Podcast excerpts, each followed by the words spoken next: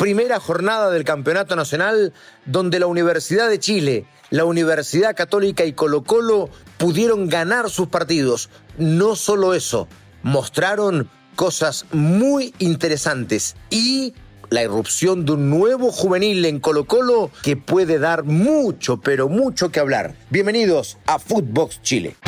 Esto es Footbox Chile, un podcast con Fernando Solabarrieta, ¿Cómo les va, exclusivo de de Footbox Footbox. Chile? Comenzando una nueva semana que no es cualquier semana, porque iniciamos el análisis de lo que sucedió el fin de semana con el comienzo del Campeonato Nacional de Chile.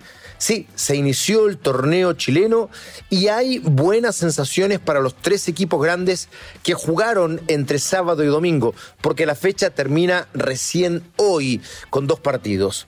Es algo que yo no entiendo, la verdad, programar para el día lunes, tal vez el, el- horario estelar puede ser, pero a las seis de la tarde, por ejemplo, como está programado uno de los partidos, ¿quién puede ir al estadio? Eh, día laboral, eh, jornada de trabajo a esa hora, en fin. Eh, pero bueno, esta es la programación, seguramente los derechos de televisión mandan en ese sentido y esa es la razón. Lo cierto es que yo decía, y vamos a resumir así para después entrar en el análisis, la remontada de Católica y la vigencia 100% de San Pedri, el poder de fuego de la U y finalmente la buena sensación que entrega un juvenil en Colo Colo que logró destrabar un partido que era muy, muy difícil. Yo diría que esos son los titulares de los tres equipos grandes en esta fecha que ya vamos a comenzar a revisar para usted que está afuera. En Estados Unidos, en Europa, siempre digo lo mismo, hay mucha gente dando vuelta por el mundo y les agradezco que estén en contacto con nosotros a través de Footbox Chile. Bien, la fecha comenzó el día viernes con O'Higgins ganándole a La Serena por tres goles a cero. Y en La Serena partieron como titulares Matías Fernández y Humberto Suazo. Dos formas de mirarlo. La vigencia, claro, el valor que dos jugadores en una etapa muy otoñal de sus carreras, eh, Suazo con casi 40 años de edad y Fernández que ha prolongado para mi gusto eh, de manera equivocada, una carrera que fue brillante y que desde hace varias temporadas se arrastra.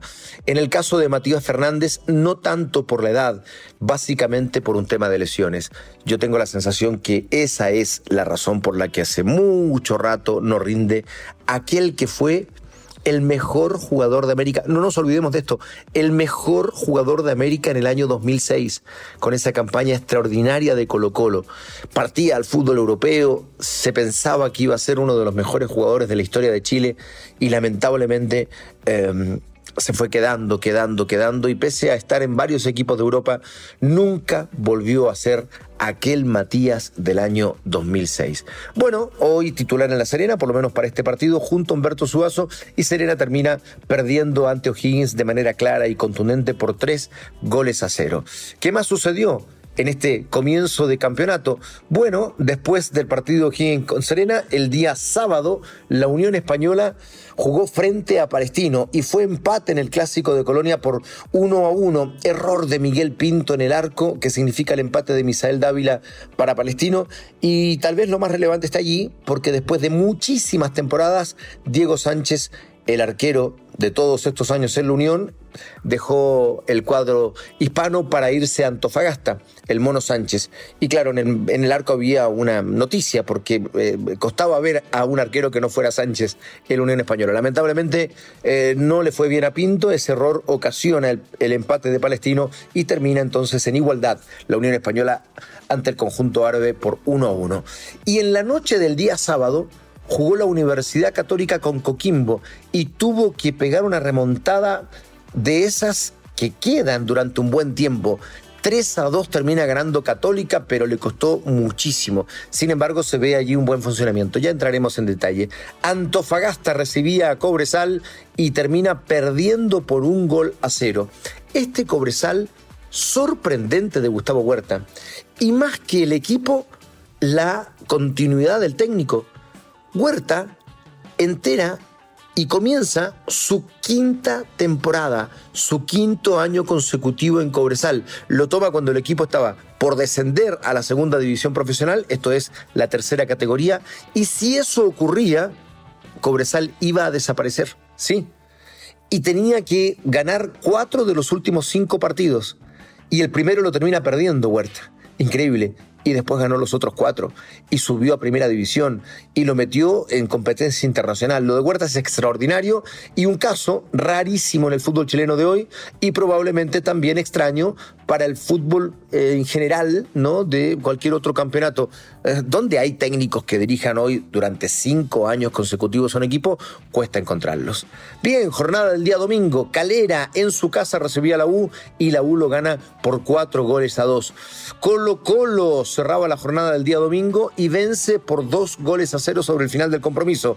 Hoy termina la fecha, como decía, Audax Italiano y Ñublense a las 6 de la tarde, para luego jugar a las 20.30 y finalizar así esta primera jornada de 30, eh, Curicó ante Huachipato. Bien, vamos por partes y vamos a ir analizando lo que sucedió con estos equipos grandes que decíamos dejaron buenas sensaciones. Vamos a partir por lo primero. ¿Quieres saber cómo jugó la Universidad Católica en términos de alineación? ¿A quiénes eligió Paulucci como mm, primera señal del año? Estos son los que yo quiero. Bueno, atención, Pérez, el zanahoria en el arco, que ha respondido muy bien. Fue en salida ya definitivamente como lateral por derecha. Lanaro, Ampuero, están buscando un central de todas maneras. Y Alfonso Parot en el lateral izquierdo.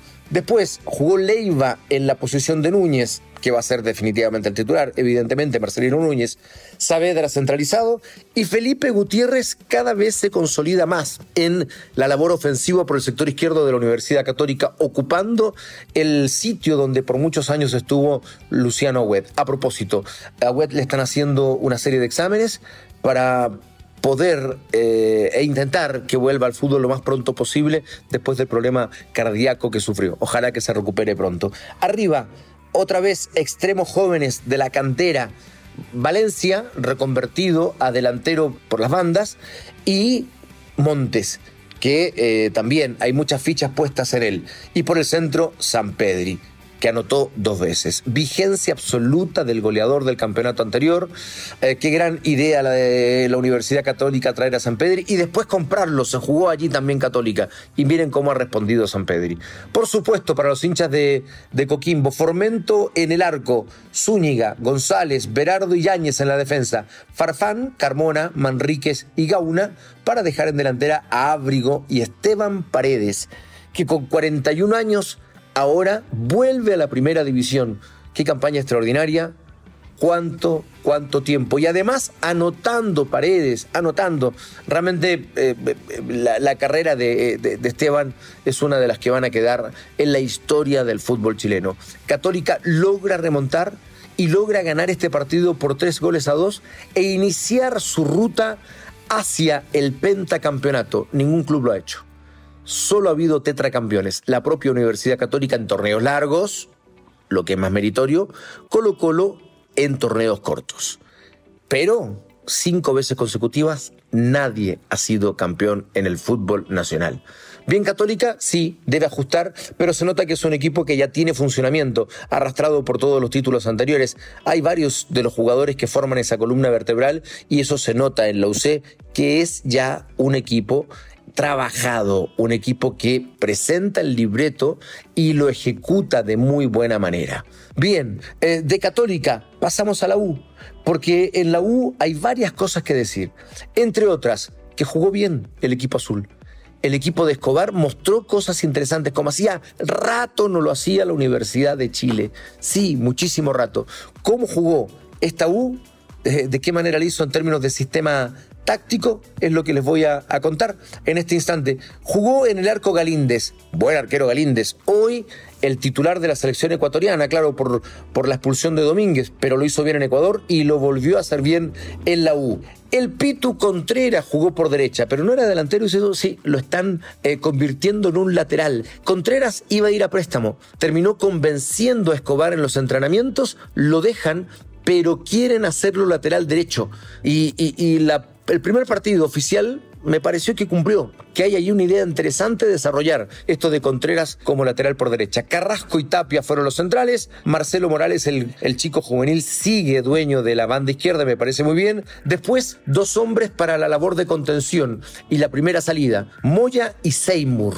Delante de ellos eh, jugaron abiertos por las bandas Junior Fernández y Jason Vargas, prácticamente dos delanteros abiertos por las bandas para dejar a los dos tanques arriba, a Ronnie Fernández y a Palacios, que anotó un hat-trick. Sí, Qué debut por los puntos que tuvo Palacios. Y ojo, Ronnie Fernández, que hizo el otro, también jugó muy bien, peleando contra los centrales, aguantando la pelota y derivándose a las bandas para que tanto Fernández como Jason Vargas hagan daño. Interesante propuesta de la U, que cuando atacaba quedaba incluso en un 4-2-4. Es cierto, los sistemas tácticos eh, suelen ser solo una referencia, sobre todo para aquellos que dicen incluso que es apenas un número de teléfono. Pero cuando uno marca un número de teléfono, lo importante no es el número, lo importante es qué quieres decir cuando te contesten del otro lado. Linda analogía, para señalar que los sistemas tácticos solo son una base para observar qué es lo que a partir de esa base quiere hacer el equipo. Y Escobar mostró un fútbol de elaboración, rápido en salida en la transición ofensiva y ofensivo. Ofensivo. Me parece que los hinchas azules, eh, en lo primero que vieron este año, quedaron contentos. ¿Cómo formó Calera? Digámoslo igual, por supuesto. Arce, Ramírez, Enríquez, Bimber jugó como defensor central y no lo hizo bien. No es su ubicación, él es lateral izquierdo. Ollanedel, que sí jugó bien por la banda izquierda, ahí está la disputa de seguro. Garrido, Castellani, Esteban Valencia, Vidangosi, Sebastián Sáez y Cavaleri. Ese fue el equipo de Calera que pudo haber tenido un partido mejor, a quien le anularon un gol para mi gusto legítimo por posición de adelanto, eso no se discute, incluso tal vez en el bar, también podría discutirse, pero eh, es arena de otro costal, porque en esa telemetría ahí también está la mano humana y cuando la, eh, en fijar el punto exacto, y en ese punto exacto también puede haber una leve diferencia cuando el offside es tan mínimo. Y en este caso el gol sale por otra jugada. Se inicia en esta posición, pero pasa mucho rato hasta que el gol se convierte, por tanto, para mi gusto estuvo mal, anulado. Pero bueno, ¿pudo haber cambiado el partido? No lo sabemos. Lo cierto es que la U jugó bien y terminó ganando con autoridad a Unión La Calera. Em, bueno, partido de Colo Colo. ¿Difícil compromiso? Sí. Me llamó la atención lo de Everton. Tan atrás en el partido, tan tímido el equipo, tan cauteloso, con tantas, tantas precauciones defensivas. ¿Qué fue de la vida de Paqui Menellini, en aquel de Unión La Calera, en su primera incursión como técnico? Un equipo sólido, de gran reconversión ofensiva, un equipo que te atacaba, que te hacía daño. ¿Qué pasó con Menellini? Lo que vimos ayer con Everton de él fue realmente muy discreto, muy discreto. Pero Colo Colo tuvo esa dificultad, que Everton se le metió atrás y que recién pudo resolver sobre los minutos finales.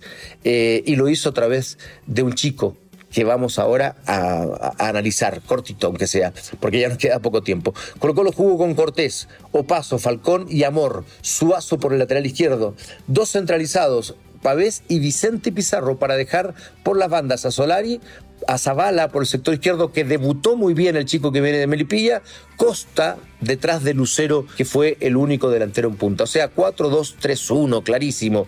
Y rápidamente Everton con Depol, Echeverría, Barroso y López en línea de tres, eh, Medina, Madrid, Berríos y Bacache, Cuevas, Llorio y Sánchez. Ese fue el equipo de Everton. Pero me detengo sobre el final en lo que hizo el chico Alexander Orozco entró y cambió el partido. Tiene 19 años, vino de una buena temporada que estuvo a préstamo en Iquique y ayer cuando ingresó resolvió el partido.